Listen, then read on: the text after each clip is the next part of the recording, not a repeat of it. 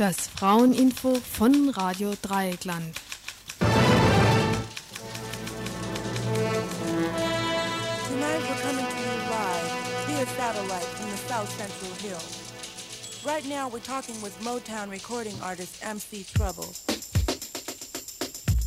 Good evening, Trouble. I'd first like to say that it's a pleasure having you here this evening. Thank you. It's a pleasure being here. I'd like to ask you, how does it feel being Motown's first female rap artist? Well, there are more important things we could discuss. Well, what would you like to discuss? Issue one. Let's tackle the racism, decays the mind, so call it decayism of Nubian descent. I love my brothers, but being pro-peace, I see no colors. Shout down with the hunger, up with the giving, down with the funka, up with better living, down with the homelessness, down with the drugs, up with the shelters, down with the thugs. Every man rise, a nigga, how would you figure if I called you a cracker? Would it matter? Love our races, bond together in our places. Evil has set it down us. Take a look around us. Okay, well, anyway, enough of that. I'd like Ihr hört das Tagesinfo vom 12. Februar 1992. Herzlich willkommen zum Fraueninfo von Radio Dreieckland. Heute eine Stunde lang zwischen 18 und 19 Uhr. Zwar wird es personell immer dünner beim Fraueninfo, aber immerhin, wir senden noch und heute mit den folgenden Themen. Es ist eine Ameisenarbeit, sich gegen das patriarchale System zu wehren. Aber Ameisen bringen große Haufen zustande.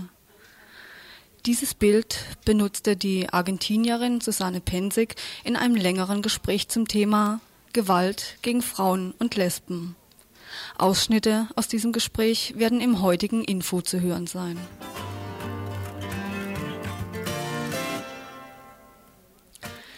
Die Situation in Algerien spitzt sich zu. Und auch Frauen sind von Verhaftungen und brutalen Auseinandersetzungen nicht ausgenommen. Wie wirkt sich der gegenwärtige Ausnahmezustand auf den Alltag der Algerierinnen aus? Warum unterstützen Frauen die FIS, obwohl diese die traditionelle Frauenrolle zementiert? Warum verschleiern sich immer mehr Frauen in den letzten Jahren? Diese Fragen richten wir an eine Algerierin, die seit vier Jahren hier in der BRD lebt und nach ihrem Studium wieder nach Algerien zurück will.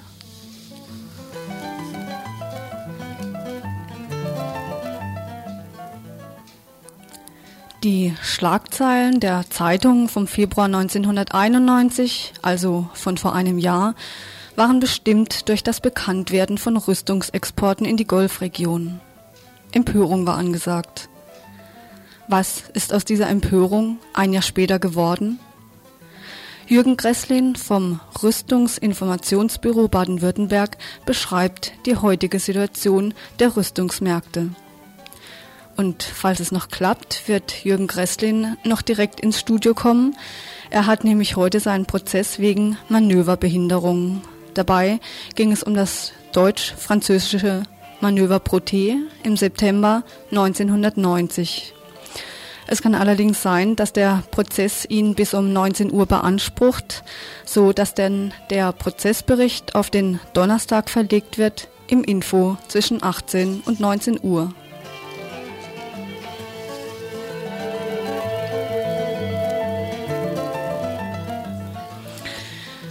Bananen werden hier in Westeuropa als Zeichen des Wohlstandes dargestellt. In Kolumbien gilt die Banane als Symbol der Unterdrückung. Ein Bericht über die Arbeitsbedingungen kolumbianischer Bananenpflückerinnen.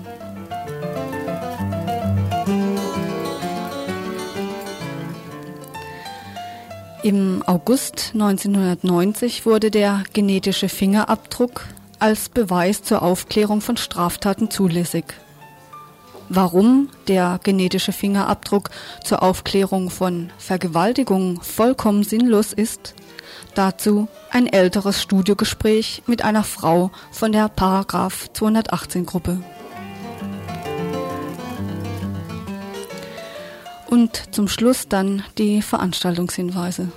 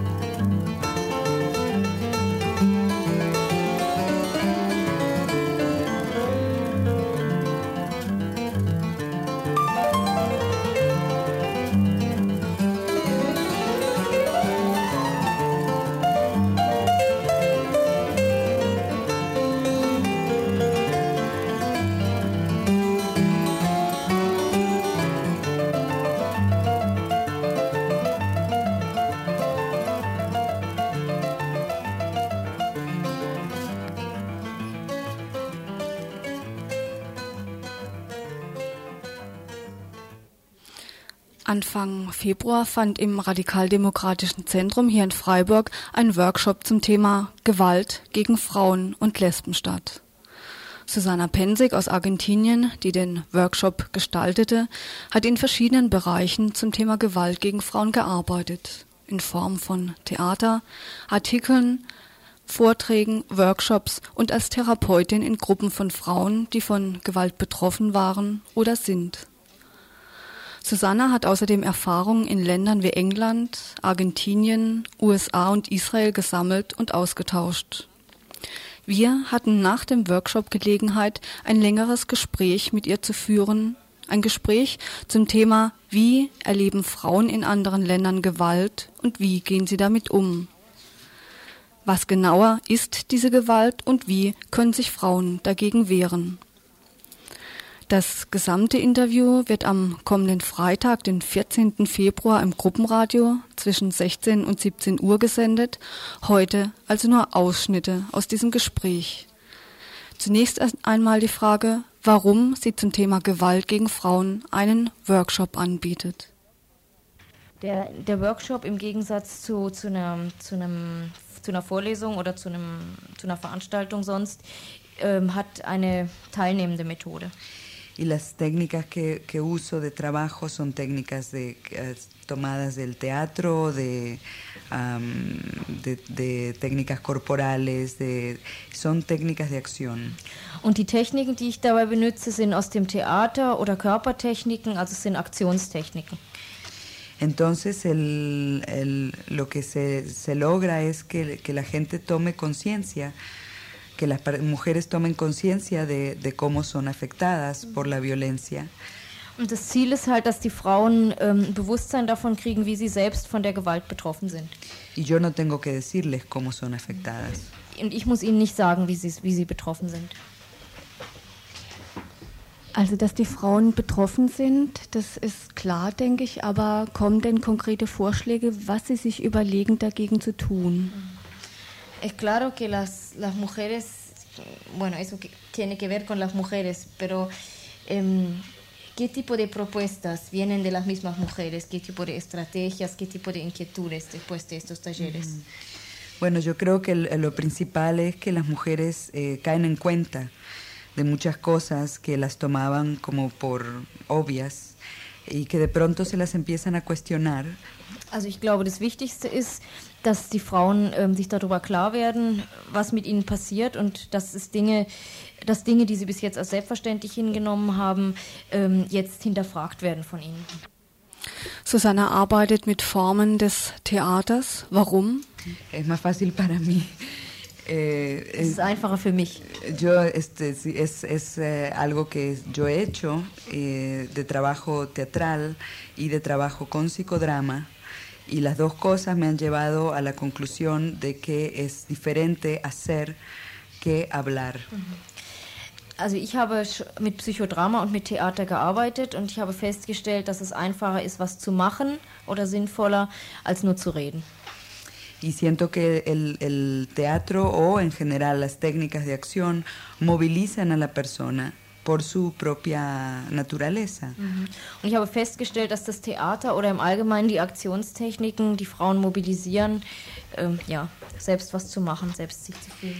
Y que muchas veces simplemente sentarse a hablar de las cosas eh, no, no, no hace que avance el proceso, no necesariamente. Und oft ist es so, dass wenn sie sich nur hinsetzen und reden, dass das dann nicht dazu führt, dass, dass der Prozess sehr befördert wird, also dass, dass da sehr viel passiert. Oder es reicht jedenfalls nicht. Utilizar eh, teatro o las artes en general puede dar una sensación de autoría, de ser dueña de lo que hago, ¿no? Mhm. Ähm, Mittel wie, wie Theater oder allgemein Kunst zu benutzen, kann das Gefühl vermitteln, ähm, dass, ich, dass ich die Besitzerin oder, oder ja, dass ich bestimme, was ich mache, dass ich da eine Autorität bin in den Bereichen. Im Laufe dieses Gespräches differenzierten wir zwischen Gewalt, die brutal und offen zutage, zutage tritt, und versteckter Gewalt, wie zum Beispiel die Erziehung der Mädchen zur traditionellen Frauenrolle. Wie können sich Frauen gegen diese versteckte Gewalt, wie zum Beispiel das Erziehungssystem, wehren? Bueno, yo lo siento como un trabajo de hormiga. Also für mich ist das eine Ameisenarbeit. Es un trabajo que, que para mí la imagen es muy fuerte porque sí siento que hay hormigas que han logrado hacer hormigueros muy grandes. Für mich ist das ein sehr starkes Bild, weil ich sehe, dass es Ameisen gibt, die riesige Ameisenhaufen gemacht haben. Pero que hay otras que están ahí tratando de encontrar su caminito, ¿no? Aber es gibt andere, die halt einfach versuchen, ihren kleinen Weg zu finden. Y así siento yo el trabajo de las mujeres, de las organizaciones de mujeres en general. Und so sehe ich die Arbeit der Frauen und der Frauenorganisationen im Allgemeinen. Y siento que, que, que cada, cada mujer que toma conciencia de, de la violencia que recibe como mujer, en esta sociedad se convierte en una nueva hormiguita. Und ich, ich fühle oder hoffe, dass jede Frau, die ähm, sich bewusst wird von der Gewalt, von der sie umgeben ist, dass sie sich in eine, in eine neue Ameise verwandelt. Pero es un trabajo muy, muy difícil, muy complejo y que o sea, hasta que no se empiece a cambiar de base desde la educación, por ejemplo, la violencia no se puede prevenir. Aber das ist eine sehr, sehr schwierige und sehr komplexe Arbeit. Und äh, wenn es uns nicht gelingt, ähm, von, der, von der Basis auszugehen und die Erziehung zu verändern, dann ist es sehr schwierig, die Gewalt zu verhindern. Wie gesagt, das gesamte Interview ist am Freitag, den 14. Februar zwischen 16 und 17 Uhr hier bei Radio Dreikland zu hören.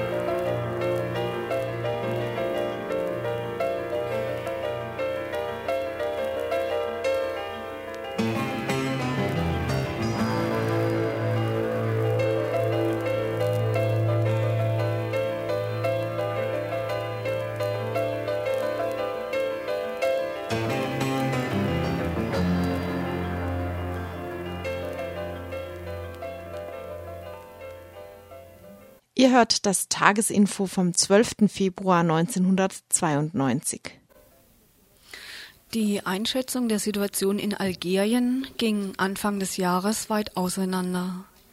Während die einen den Eingriff des Militärs als Putsch verurteilten, sahen die anderen darin eine Verhinderung von noch schlimmeren Zuständen, die Machtübernahme der FIS.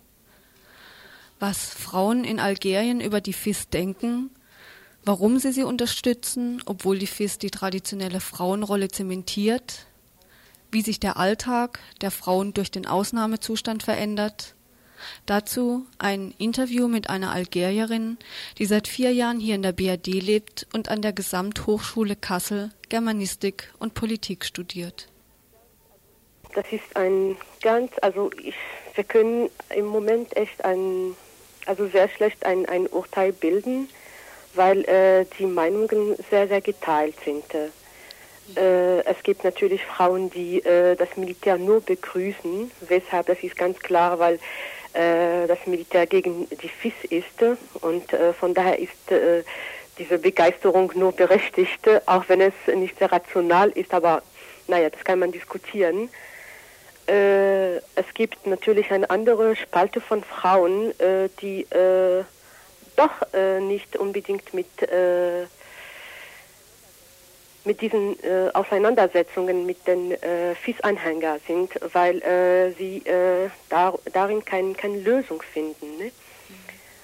Äh, und der Meinung bin ich auch, weil also diese Auseinandersetzungen oder die die Einmischung äh, des Militärs kann nur die äh, Lage momentan ein bisschen ähm, beruhigen, aber äh, das Problem gar nicht lösen. Also auf Dauer. Zur aktuellen Situation. Wie wirkt sich der gegenwärtige Ausnahmezustand auf den Alltag der Frauen aus? Also ich habe äh, ich hab vorgestern mit äh, meinen Eltern telefoniert, beziehungsweise gestern. Und ähm, es gibt, was man äh, gespannte Ruhe nennt. Äh, und äh, die, diese gespannte Ruhe ist nur maskiert, weil äh, inzwischen gibt es immer so äh, äh, Schlachten, Straßenschlachten und immer da und hier so ein paar Auseinandersetzungen. Ne? über diese, mh, hm, wie, wie das Empfangen ist, habe ich kurz erläutert. das, das sind ganz, ganz geteilte Meinungen. Und ähm, aber ich, ich ähm, ja, da, da kann man sich echt äh, nur, äh, man kann sich darüber echt nur wenig äh, äußern. Ne? Frauen sind von Verhaftungen und brutalen Auseinandersetzungen in der Situation in Algerien jetzt nicht ausgenommen. Und trotzdem gibt es keine einstimmige Position der algerischen Frauenbewegung. Also wir äh, reden über, über äh, Frauenbewegungen in Algerien und äh, da äh, vergisst man einen Teil von Frauen, die doch mit der FIS sympathisieren. Mhm. Und äh, die, die, muss man sie gar nicht äh, unterschätzen. Und äh, nach meiner Einschätzung, äh, irgendwann mal, wenn, die, wenn sich die Situation so weiter zuspitzt, dann wird diese islamistische Frauenbewegung irgendwann mal an der Spitze sein. Ne? Das ist, äh, das muss man überhaupt nicht unterschätzen. Die sind im Moment zwar in der Minderheit, weil äh, sich innerhalb der FIS bewegen. Also es gibt, man kann, man kann diese Frauen in zwei großen Gruppen einteilen. Ne? Es gibt, äh, äh es gibt Frauen, äh, die äh, ungebildet sind, beziehungsweise Hausfrauen aus ärmeren Verhältnissen, die äh, ja sowieso nicht zu verlieren haben, ob die FIS gewinnt oder ob die FN gewinnt, ob die FFS gewinnt.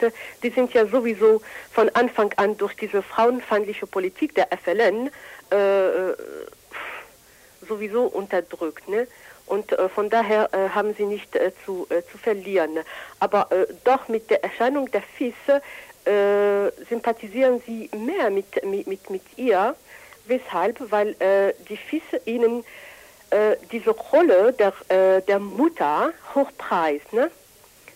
Und ähm, also man merkt das in den Moscheen, wenn, äh, die, äh, wenn die FIS ihnen sagt, er macht die schönste Funktion der Welt, er sei da, um, er produziert zwar keine Maschinen, aber, aber er produziert gute Moslem. Und das, sind, und das, das ist der Weg zum, zum Paradies. Und also diese, diese Aussagen werden mit, mit Ahadithe, ne? das sind so prophetische, Aussa prophetische Aussagen, die werden dadurch bekräftigt, indem er sagt, in tahta aqdam al-Ummahat, das Paradies liegt unter den Füßen der Mütter. Man muss sich ein bisschen das äh, äh so konkret vorstellen bei äh, diesen ähm, äh, ungebildeten Frauen, wie wichtig für sie ist, also dieses, dieses, äh, diese, diese Würdigung. Ne? Und die zweite Spalte der Frauen, die äh, äh mit der FIS äh, sympathisieren und auch äh, sehr engagiert sind, das sind, äh, das sind diejenigen, die zu befürchten sind, weil äh, die sind, die sind sehr, sie erleben zu, sie erleben eine, eine, eine Identitätskrise. Ne? Das ist Produkt dieser, dieser Arabisierungspolitik. Und äh, in, diesem, in diesem Chaos erfinden sie sich ja gar nicht äh, zurecht. Und äh, als Antwort finden sie, also finden sie im Islam einen Weg. Und äh, die, äh, ja, die, die, die, die FIS, also die, ähm, der, äh, der respektiert sie als, als Individuen. Ne? Also man merkt immer mehr, immer mehr Frauen, die den Hijab äh, tragen. Ne? Hijab, das ist diese, diese islamische Tracht, ja. Und äh, äh, das, ist, das ist nur ein, ein, ein Protest gegen diese sexuelle Aggressivität auf, auf der Straße, verbale Beleidigungen. Und äh, so sitzt den, den Hijab eine Grenze zu diesen Beleidigungen, indem, indem die, also die, diese Hijabistinnen, ne, diese Frauen, die den Hijab tragen, ähm, auf der Straße als, als Schwester tabuisiert werden. Ne? Also äh, in ihnen wird nicht nur diese, diese, die Sexualität verkörpert, sondern, sondern also sie werden, ach ja, das ist die Schwester, das ist äh, so diese Ideale der großen islamischen Umma, der großen islamischen äh, Gemeinschaften. Was hätte die Machtübernahme der FIS bedeutet für die Beteiligung von Frauen am öffentlichen Leben? Also, die FIS zeichnet sie als, als Retter. Ne? Wir sind da, um die Gesellschaft zu remoralisieren. Wir sind da, um eine um neue Wege zu eröffnen. Wir sind da, um Arbeit zu, äh, zu, zu, zu, sichern. Pardon. Wir sind da, um, um euch äh, ein, ein besseres Leben zu geben. Also jetzt bezogen auf die, auf die äh, Frauen, das, das ist, und das ist das, das Schlimmste, weil äh, sie sind in erster Linie betroffen, Durchsetzung der Scharia. Das ist das islamische Gesetz. Was ist äh, Scharia? Das ist, äh, also ein Teil davon ist schon in, in diesem äh, Code de la Famille, äh, Familienrecht äh, enthalten. Ne? Und äh, der ist zunächst einmal der, Verfassung, der verfassungswidrig, weil in der Verfassung steht Gleichberechtigung der Frau und des, also Gleichberechtigung zwischen Mann und Frau steht in totaler Paradox mit zu diesem Familiengesetz. Und äh, die, äh, dieses, äh, dieses Familiengesetz enthält folgendes. Polygamie, Benachteiligung der Frau beim Erbrecht, Kinder aus unehelichen Verbindungen werden juristisch irrelevant, Unmöglichkeit einer juristischen Adoption, Bevormundung der Frau. In der Ehe muss die Frau ihrem Mann als Chef der Familie, als, also in seiner Qualität als, als Chef der Familie, gehorchen. Was es anders sei, heißt, ohne die Zustimmung der Mann, des Mannes darf die Frau nicht arbeiten. Das ist nur eine Einhüllung. Und äh, die äh, will sich für die äh, Geschlechtstrennung in den Schulen, in der Öffentlichkeit äh, auch durch, äh, durchsetzen. Äh, die Frau darf zwar, äh, darf zwar studieren, aber äh, nur bestimmte Berufe ausüben, nämlich als Lehrerinnen oder als Krankenschwester und so weiter. Weil in Natur nach, ne, laut äh, FIS-Sprecher, darf die Frau nicht äh, außerhalb, außer Haus äh, arbeiten. Und das Schlimmste dabei, für, äh, für, für, äh, für Frauen, die äh, vehement dagegen kämpfen, dass man ihnen von irgendwelcher äh, Partei ein Lebensmodell bestimmt, ist, äh, dass äh, diese, dass die FIS-Sprecher oder die FIS-Führer im Fall, also notfalls ge Gewalt gegen diese Frauen angewendet wird, falls sie äh, sich zu diesen äh, Vorschriften nicht ähm, ähm, sagt man das? Falls sie sich daran nicht halten. Ja, falls, falls sie sich daran nicht enthalten.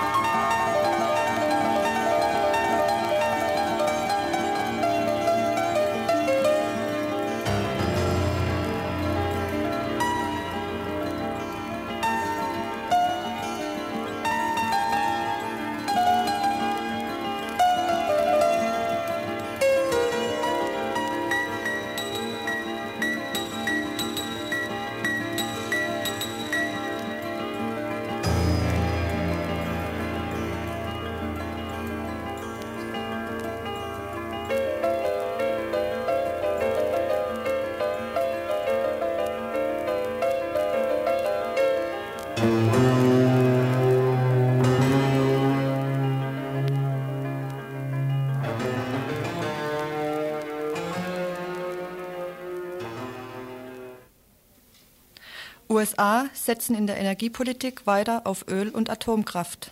Israel droht mit Ende seiner Zurückhaltung. Die Verbotsliste für Waffenhändler soll viel länger werden. Nationale Gesetzesverschärfungen sind nur weiße Salbe. Waffenhandel muss nach Ansicht von Bonner Politikern weltweit kontrolliert werden. Teufel darf man niemals unterschätzen. Der Nutzen der Politik für die Wirtschaft und die Zukunft im Hightech-Ländle. Schlagzeilen in der Frankfurter Rundschau vom Mittwoch, den 13. Januar 1991, also von vor fast einem Jahr. Der Schwerpunkt der damaligen Ausgabe war Waffenhandel, dessen Einschränkungen sowie die Vorschläge der einzelnen Parteien, wie der internationale Waffenhandel begrenzt werden kann.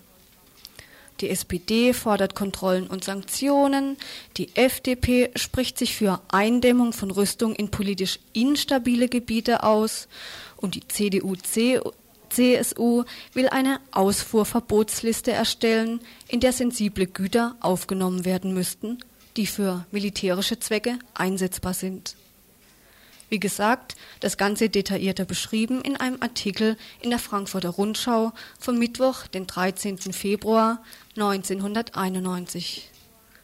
Warum gerade die Frankfurter Rundschau? Eine beliebige Auswahl, denn alle Medien waren in dieser Zeit beherrscht von der Empörung über die Waffengeschäfte bundesdeutscher Firmen. Schnell wurde dann von Seiten der Politikerinnen differenziert zwischen illegalen Rüstungsexporten und solchen, die ganz normal vom Bundesamt für Wirtschaft genehmigt wurden. Obwohl beide, illegale sowie legale, gleich todbringend sind. Das Bundesamt für Wirtschaft in Eschborn, die Aufsichtsbehörde für Exporte jeglicher Art, beschreibt in einem Leitfaden für die Ausfuhr von Embargowaren das, Zitat, dass in die Freiheit der wirtschaftlichen Betätigung so wenig wie möglich eingegriffen werden soll. Es heißt ja auch Bundesamt für Wirtschaft. Und deshalb, weiter Zitat aus dem Leitfaden, deshalb muss der Staat dafür sorgen, dass die betroffene Wirtschaft möglichst schonend behandelt wird. Und dass Anträge sachgemäß und zügig bearbeitet werden. Aber die Großzügigkeit des Bundesamts für Wirtschaft gegenüber Rüstungsfirmen soll hier nur am Rande gestreift werden. Zurück zum Themenschwerpunkt vom Februar 1991. Rüstungsexporte. Was hat sich in diesem einen Jahr abgespielt? Was hat sich getan? Jürgen Gresslin vom RIP, dem Rüstungsinformationsbüro Baden-Württemberg, im Dienstagsinfo wurde über RIP ja genauer berichtet. Jürgen Gresslin begrüßt zwar die Gesetzesverschärfung im Bereich der illegalen Rüstungsexporte, stellt aber gleich klar, dass die illegalen Rüstungsexporte nicht maßgeblich sind. Denn 98 Prozent der baden-württembergischen Waffenexporte sind legal. Die Gesetzesverschärfung besteht unter anderem in der Einrichtung eines Ausfuhramtes, das personell und finanziell aufgestockt wird, um Rüstungsexporte genauer kontrollieren zu können. Die Reaktion der Hersteller, dazu jetzt Jürgen Gresslin. Die deutsche Industrie schimpft schon eher und sagt, also das ist sehr äh, hart, was uns da trifft, äh, täuscht aber davor auch vor, dass, damit auch vor, dass es äh, in Wirklichkeit eigentlich so nicht ist. Denn alles, was man raushaben möchte an Rüstungsgütern, an Waffen, bekommt man weiterhin dahin, wo man es eigentlich will. Es läuft halt in der Regel nicht so, wie man der Öffentlichkeit vorgaukelt, nach dem Motto, ich stelle einen Antrag und der wird abgelehnt, sondern in der Regel sind es ja eh Kooperationsprodukte, gerade die Großwaffensysteme. Also mal zwei, drei Beispiele genannt. Äh, der Tornado wird ja in Koproduktion mit den Briten äh, fabriziert und hergestellt dann eben über Großbritannien exportiert und da ist die deutsche Exportgesetzgebung gar nicht betroffen. Aber wir produzieren natürlich massiv mit. Oder der Alpha-Jet wird äh, in Frankreich dann entmontiert, also zusammengebaut, dann über Frankreich exportiert. Auch daran ändert sich nicht im Mindesten was. Das sind also die Großwaffensysteme, die wichtigen Systeme, die werden unter den Tisch gekehrt. Die illegalen Exporte werden massiv in die Öffentlichkeit gepusht. Und eigentlich sind jetzt äh, ja wir, die normalen Bürger, eigentlich ganz schön gelegen damit. Ist dies dann Augenwischerei, Soll die Empörung durch ein bisschen Kosmetik glatt gebügelt werden? Also man muss immer sehen, dass das Imhausen Hippenstiel oder Hippenstiel Imhausen ja äh, zwei Jahre Gefängnis bekam für die Verletzung des Außenwirtschaftsgesetzes, sprich diese Fabrikationsanlage äh, in Rapta in Libyen, also Chemiewaffen. Äh, und das ist natürlich mit Abstand zu wenig angesichts dessen, was sich passiert hat. Er hat auch drei Jahre für Steuerhinterziehung bekommen. Also jetzt nach jetziger Gesetzgebung würde Hippenstiel Imhausen wesentlich schärfer verurteilt werden, also mit einer längeren Haftstrafe. Aber das ist ja wirklich die Ausnahme. Die Regel ist eben, dass äh, Daimler-Benz sagt, wir wollen so und so viele tausend Fahrzeuge in den Iran oder den Irak oder sonst irgendwohin exportieren und die sind natürlich zivil, obwohl sie schon alle möglichen militärischen Kennzeichen haben und das wird weiter genehmigt. Von daher ist Augenwischerei noch ein sehr harmloser Begriff für das, was da läuft. Augenwischerei ist es auch, wenn in dem besagten Artikel der Frankfurter Rundschau steht, dass gegen 44 deutsche Firmen wegen des Verdachts illegaler Rüstungsexporte ermittelt wird. Sollen diese Ermittlungsverfahren, die größtenteils sowieso eingestellt werden, ablenken? Sollen er Erna und Karl sich beruhigt zurücklehnen, in dem Glauben, dass der Staat ja etwas tut? Wobei das eigentliche, nämlich die legalen Exporte und der Profit an Todesmaschinen nicht angegangen wird? Sozusagen ein gezieltes, bewusstes Ablenkungsmanöver? Während des offenen Golfkrieges vor einem Jahr war die Empörung und das Entsetzen in der Bevölkerung groß. Mann, Frau suchte nach Informationsmaterial und fand es in Büchern, Flugblättern, bei Aktionen oder Veranstaltungen. Sobald der offene Krieg aber aus den Schlagzeilen verschwand, sobald andere Themen oder das Kinoprogramm wichtiger wurden, erlosch, erlosch auch größtenteils das Interesse an den Folgen der Waffenproduktion und dem Export. Frage an Jürgen Gresslin von RIP, dem Rüstungsinformationsbüro Baden-Württemberg. Wie informiert ist die Bevölkerung über Rüstungsexporte? Also da sie eben bewusst getäuscht wird in Bonn oder von Bonn ausgehend, äh, würde ich sagen, sie ist erstmal ausgesprochen schlecht informiert. Dann gibt es aber in den letzten Jahren Journalisten, die sich auf dieses Thema spezialisiert haben. Auch in der Badischen wurde recht positiv, also sprich kritisch berichtet, sodass eigentlich jeder, der jetzt Interesse daran hat, sich im Laufe dieser, dieser letzten Monate oder Jahre schon irgendwie informieren konnte, wenn er wollte. Und man muss auf der anderen Seite sehen, dass dieses Thema natürlich gern bewusst verdrängt wird. Es hängen Arbeitsplätze dran, zum Beispiel zum Teil äh, in bestimmten Regionen sehr viele entscheidende Arbeitsplätze dran. Also es gibt einen Teil der Bevölkerung, der das sicherlich aufnimmt, auch kritisch aufnimmt und einen Großteil der Bevölkerung, der dann von diesen Waffenexporten und vor allem den realen Folgen dieser Waffenexporten in der dritten und vierten Welt eigentlich gar nichts wissen will. Was also ist zu tun? Müssen wir auf den nächsten offenen Krieg warten, damit das Thema Rüstungsexporte wieder interessant wird und die Zeitungen damit Schlagzeilen machen? Die, die es jetzt nicht wissen wollen, wird es wohl nie interessieren. Noch einmal zur Frage, was denn zu tun ist. Das Rüstungsinformationsbüro hat während des offenen Golfkrieges eine Boykottliste veröffentlicht mit Namen von verschiedenen Firmen, die im Verdacht stehen, Rüstungsgüter in den Nahen Osten geliefert zu haben. Hat sich über diese Boykottliste etwas verändert? Also ob sich über die Boykottliste konkret was verändert hat, mag ich bezweifeln. Ähm, es gibt von mir, also bei mir immer wieder Rückmeldungen, dass Leute gesagt haben, sie kaufen dieses oder jenes zivile Produkt nicht von irgendeiner Firma und haben dann auch äh, mir Schreiben geschickt, die ihnen die Geschäftsleitung oder die Pressestelle geschickt hat. Ja, aber das sind ja dann einzelne Vorgänge. Es gibt so ganz gute Beispiele, dass der Gemeinderat von Tübingen aufgrund auch unserer Informationen dann beschlossen hat, also keine Fahrzeuge mehr anzuschaffen von Firmen, die da geliefert haben. Und dann gab es einen riesen Clinch mit Daimler-Benz. Ja. Äh, das könnte man in Freiburg auch initiieren, also das wäre was ganz Sinnvolles. Also ich denke, so Einzelspots kann man nennen, die ganz sinnvoll sind. Ich gebe mich nicht der Illusion hin, dass diese Boykottliste sozusagen jetzt den großen Umschwung bringt. Aber es ist auf der anderen Seite etwas, wo jeder mitmachen kann und zwar ganz konkret mitmachen kann und vor allem dann auch mal an die Firmen rankommt und merkt, welches Geheuchel da abläuft. Also man, die Firma muss ja dann antworten, muss Stellung beziehen und wir können dann nochmal die Informationen nachschieben von, von unserem Rüstungsinfobüro aus und sagen, genau so ist nicht, sondern die haben exportiert an dem Tag dahin. Also man kann es polarisieren an einzelnen Stellen, immer wieder thematisieren. Äh, ist, die Kampagne würde dann Erfolg haben, wenn wir uns also sagen wir mal konzentrieren auf eine Firma und sagen, es wird auf ganz breite Beine gestellt. Auf breiten Widerstand müsste eigentlich auch die Freiburger Rüstungsschmiede Litev stoßen, denn Äh, Litev hatte Ende letzten Jahres eine riesige Hauptversammlung in Bonn mit 450 Leuten, darunter die absolute Prominenz aus dem Bundesverteidigungsministerium. Und da hat äh, der Geschäftsführer, der stellvertretende Geschäftsführer von Litev dort eigentlich nochmal betont, wie wichtig es sei, dass dieser Jäger 90 als Kampfflugzeug kommt, denn sie äh, bauen ja die Navigationsanlagen dazu. Und das ist für mich eigentlich schon als solches ein ziemlicher Hammer, denn der Jäger 90 ist also nun mal das Produkt, das nicht nur das teuerste ist, wehrtechnisch gesehen, sondern eben auch sinnlos, absolut sinnlos. Das ist ein Angriffsflugzeug. Wenn auch der Jäger 90 als Angriffsflugzeug vielleicht nicht gegen den ehemaligen Erzfeind Kommunismus eingesetzt wird, so wurde doch inzwischen ein neuer Feind konstruiert, nämlich der Islam, Teile der arabischen Region. Im Sinne der Beherrschung der arabischen Region macht ein Angriffsflugzeug einen Sinn.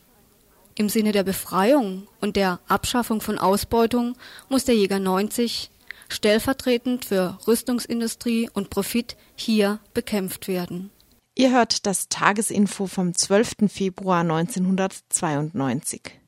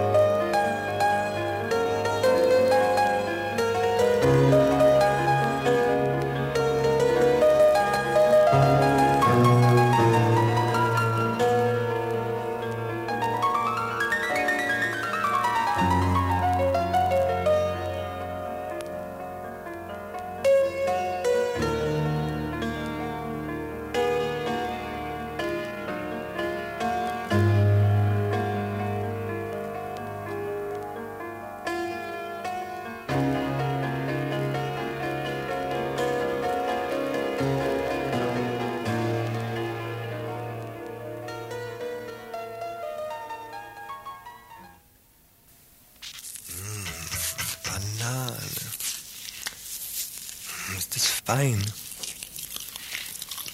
Hm, so eine Banane schmeckt einfach saugut.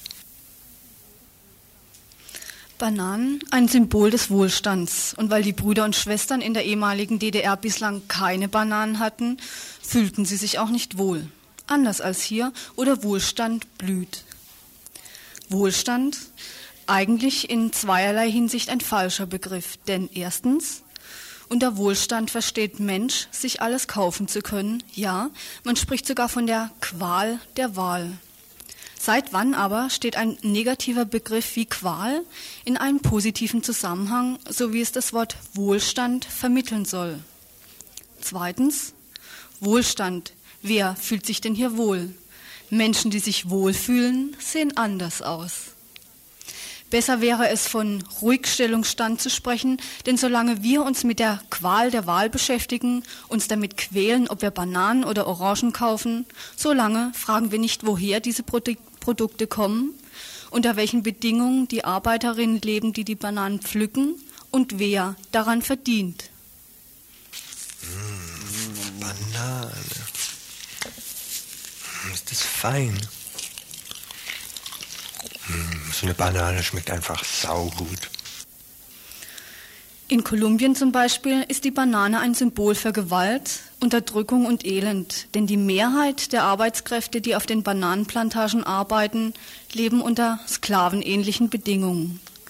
Zusammengepfercht in kleinen Baracken, ohne Ventilation und sanitäre Anlagen, wobei das mit Spritzmittel vergiftete Waschwasser der Bananen zur persönlichen Hygiene benutzt werden muss.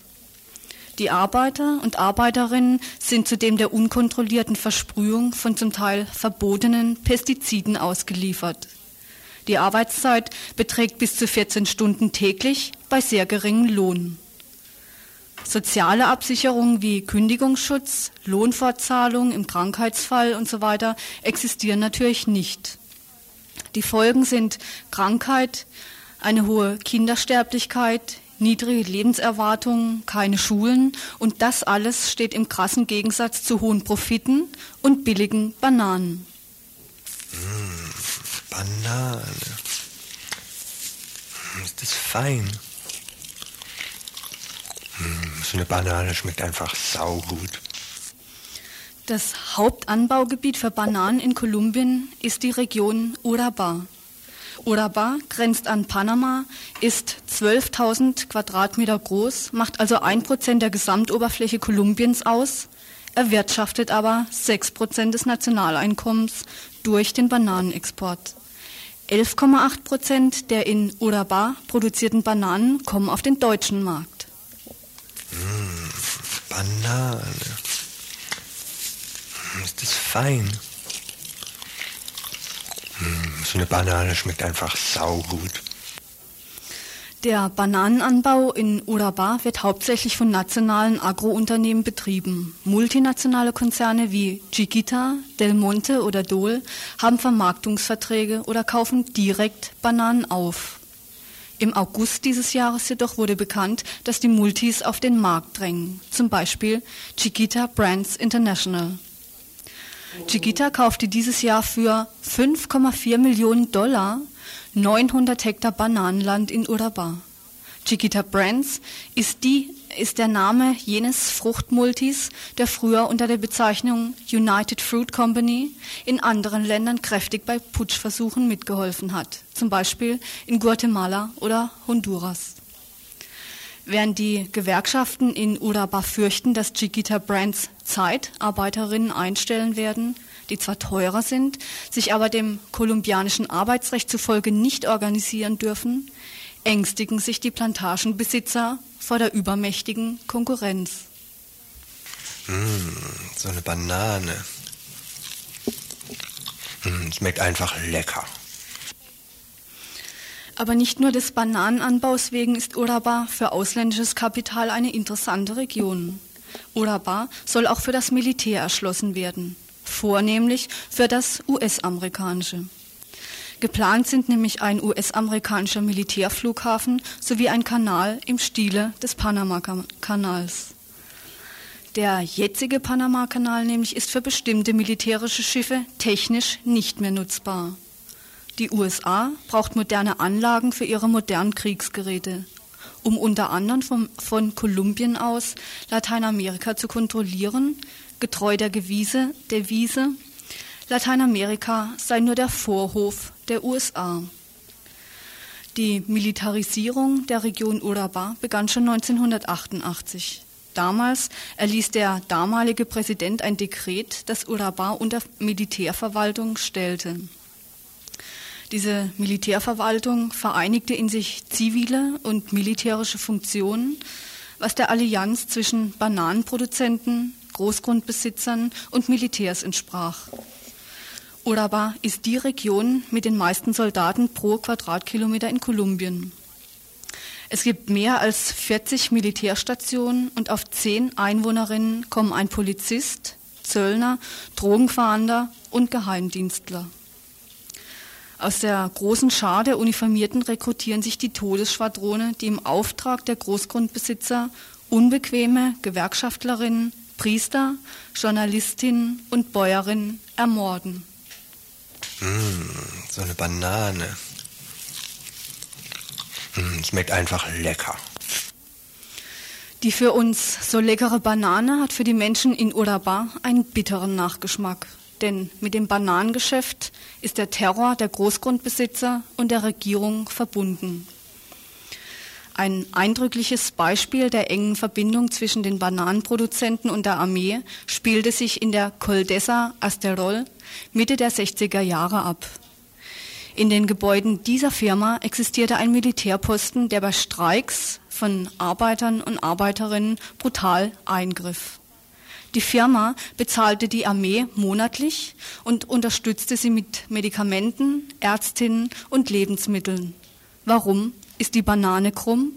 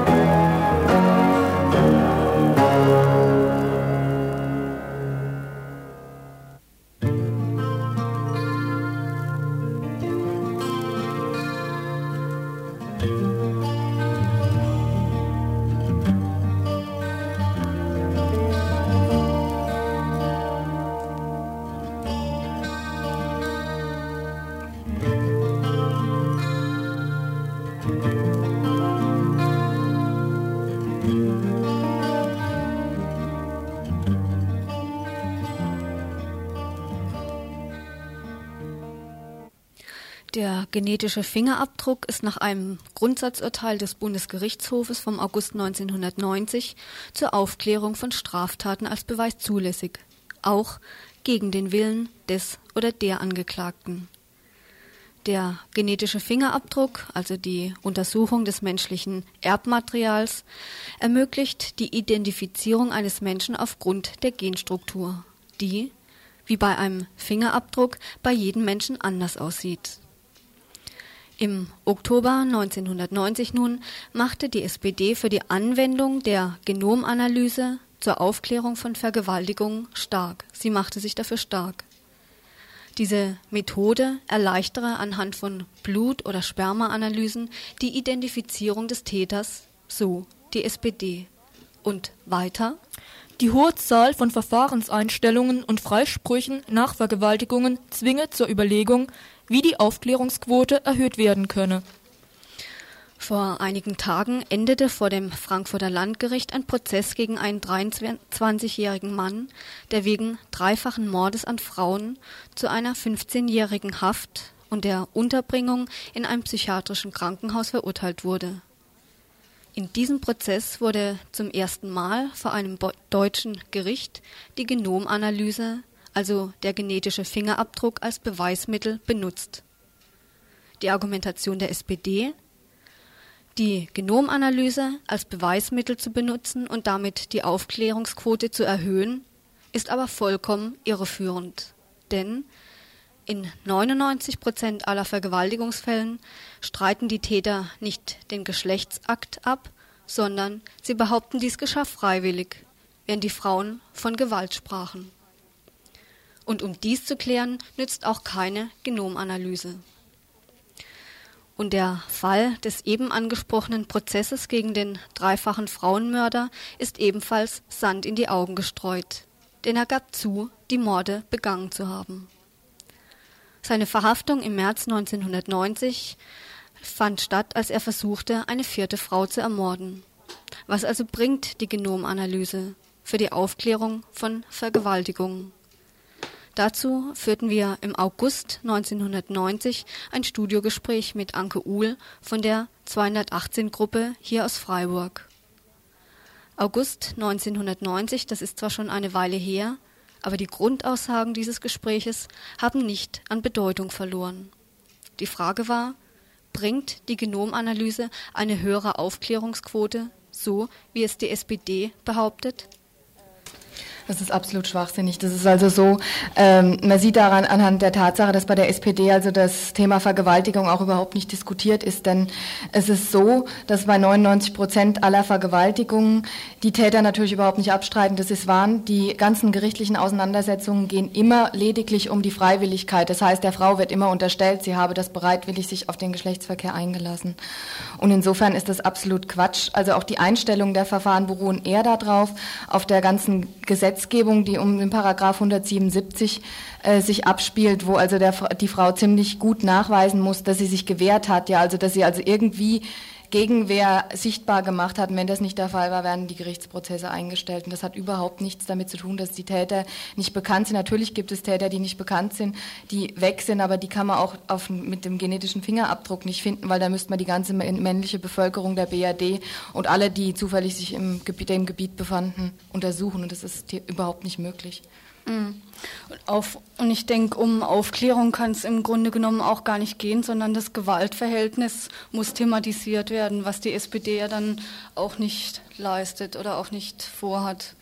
Ja, was denkst du, steckt denn dann dahinter, wenn die SPD diese Genomanalyse bei Vergewaltigungen anwenden will?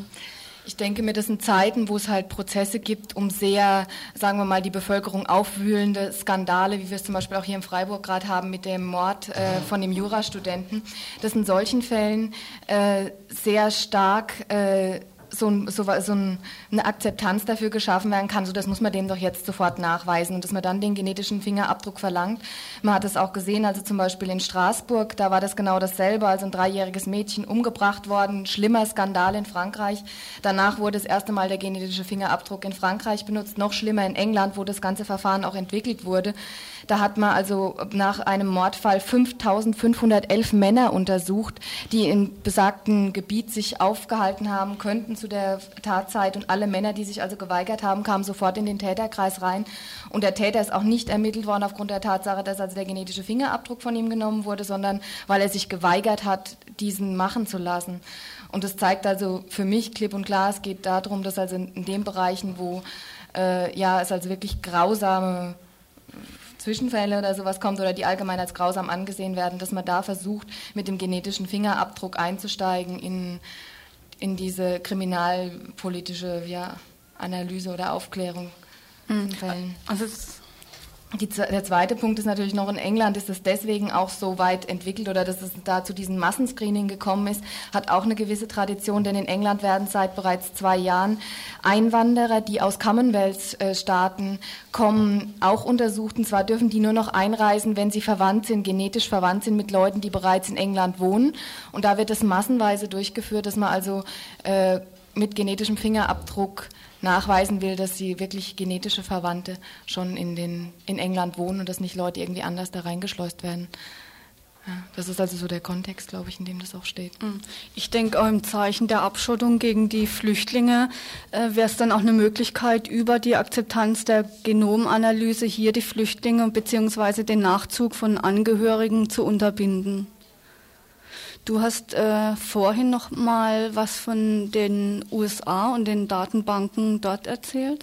Ja, also in den USA ist es so, dass in Kalifornien bereits Datenbanken bestehen. Die haben schon mehr als 5000 dieser genetischen Fingerabdrücke und die sammeln die einfach. Das heißt, wenn also in irgendeiner äh, Form schon mal äh, Blutproben genommen wurden, bei dem also genetische Fingerabdruck gemacht wurde, dass das einfach gespeichert wird, sodass die also bei späteren eventuell auftretenden äh, Delikten dann wieder herangezogen werden können. Also ganz krass muss es wohl auch gewesen sein, dass es da gab, dass bei Blutproben genommen wurden von Alkoholisierten oder Leuten, die man nachweisen wollte, dass sie alkoholisiert waren. Die wurden dann aufbewahrt und haben, sind dann auch später für einen genetischen Fingerabdruck verwendet worden. Das wäre so eine Rasterverhandlung anhand der Gene. Richtig, mhm. genau.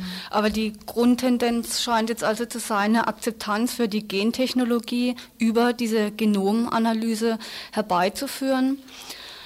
Wenn du sonst nichts mehr dazu sagen willst, dann wollte ich hier am Schluss vielleicht noch anführen, dass diese Akzeptanz nicht bei allen Teilen der Bevölkerung wohl zu erreichen wäre. Anfang dieser Woche gab es einen Anschlag auf das Humangenetische Institut in Göttingen mit einem Sachschaden von 50.000 Mark. Ja, mit Anfang dieser Woche war natürlich der August 1990 gemeint. Ihr hört das Tagesinfo vom 12. Februar 1992.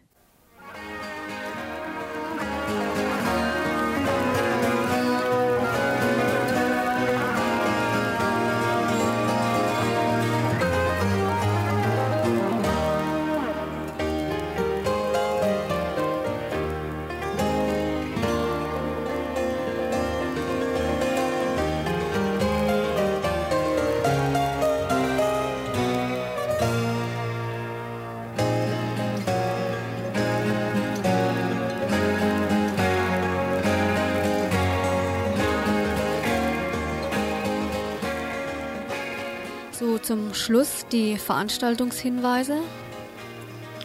Der UASTA der Uni Freiburg zeigt in Zusammenarbeit mit dem Guatemala-Komitee eine Filmreihe, Filmreihe über Guatemala.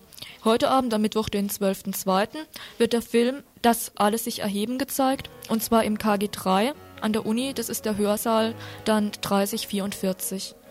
Und ebenfalls heute am Mittwoch feiert das Frauencafé äh, seine Wiedereröffnung, und zwar das ist in Schopfheim. Ähm, das Irrlicht, das ist in der Gündenhausenstraße 39 in Schopfheim heute.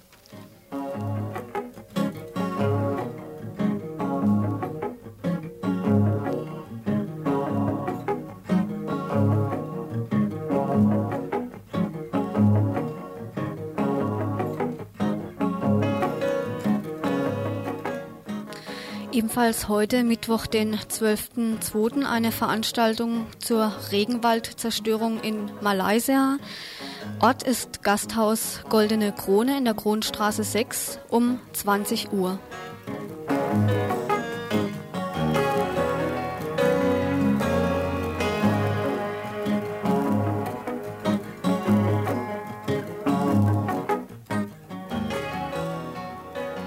Dann eine Veranstaltung zu dem Thema Ökologie als weltweit Weltentwicklungskonzept, Wege aus der Agrar- und Umweltkrise. Der Referent ist ein Algerier, Pierre Rabi. Diese Veranstaltung am Freitag, den 14. Februar um 20 Uhr in Sulzburg in der Krone, Gasthaus Krone, das ist in der Hauptstraße 11.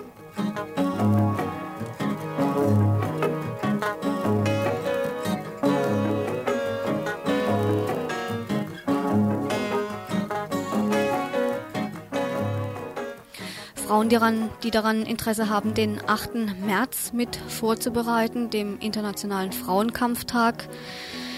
Die Vorbereitungsgruppe trifft sich am kommenden Montag, das ist der 17. Februar, hier im Radio in der Adelstraße 12 um 18 Uhr.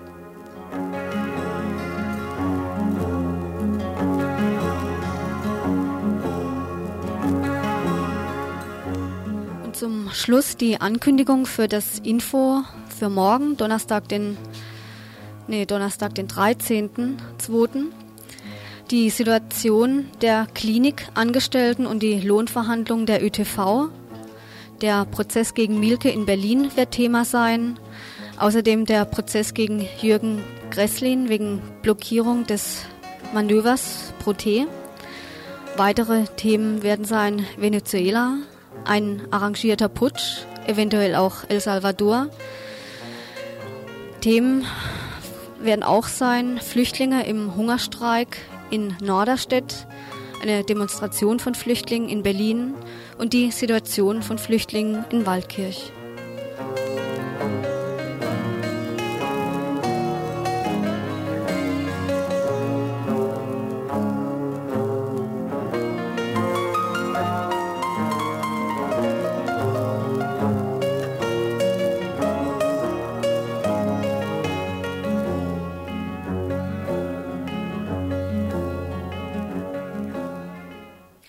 War das Fraueninfo. Weiter geht's mit den Stadtteilnachrichten aus dem Stühlinger.